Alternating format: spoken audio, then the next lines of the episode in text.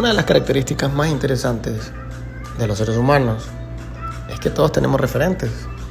Todos tenemos personas que admiramos, gente a la que nos queremos parecer. Y esto también le pasa a las empresas. En este tema, que es el benchmarking del entorno competitivo en Internet, hablaremos sobre ver hacia afuera, compararnos, aprender de otros. Y eh, Siguiendo con esta lectura explicativa de los contenidos de la semana 1, la unidad 1, hablaremos de lo importante que es esto. Pero bueno, ¿qué es el benchmarking?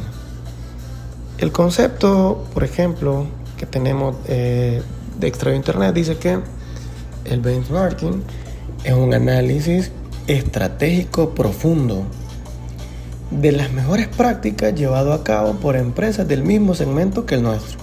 Por ejemplo, si yo fuese Coca-Cola, entonces tendría que hacer un análisis estratégico profundo de las empresas que venden eh, bebidas gaseosas o bebidas carbonatadas como nosotros. Por ejemplo, benchmarking viene de la palabra del origen benchmarking, que significa referencia y es una herramienta de gestión esencial para el perfeccionamiento de procesos, productos y servicios. O sea, entonces, que tenemos que ver hacia afuera todos aquellos competidores para saber qué están haciendo, cómo lo están haciendo, dónde están y que nos pueda servir también de referencia.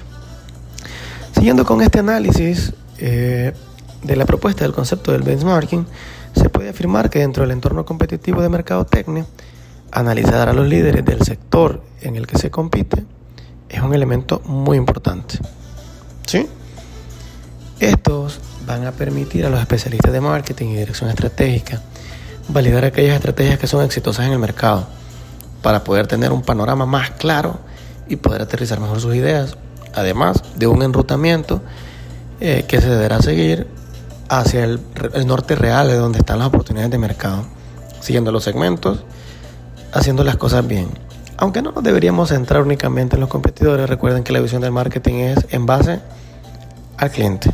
Pero por ejemplo, algunos elementos que se deben considerar en el estudio del benchmarking es las redes sociales que utiliza mi competidor, tipos de formatos en la construcción de los sitios web, presentación, catálogos de productos, cuáles son los pasos desde que ingreso hasta que finalizo la compra, cuáles son sus tiempos de respuesta, las estrategias de seguimiento después de una compra, tipos de canales logísticos y sistemas de seguimiento para el usuario, una inversión aproximada en publicidad, tipos de motores publicitarios que se usan, segmentos de mercado a los que están llegando desde los canales digitales y algunas categorías de productos que por ejemplo reciben mayor inversión publicitaria, además de sus niveles de control. El centro de la evaluación del, benchmarking no es copiar a otros, no se trata de copiar, sino de entender para mejorar, adaptar y diseñar programas de marketing que permitan ser más estratégicos. El proceso consiste en evaluar todas las fortalezas de las demás empresas en el sector, pero también las fortalezas de empresas en otros sectores. Y con esta información lograr que se pueda construir un propulsor para que la empresa pueda sí copiar algunas cosas, pero mejorarlas y adaptarlas a su realidad y a sus clientes.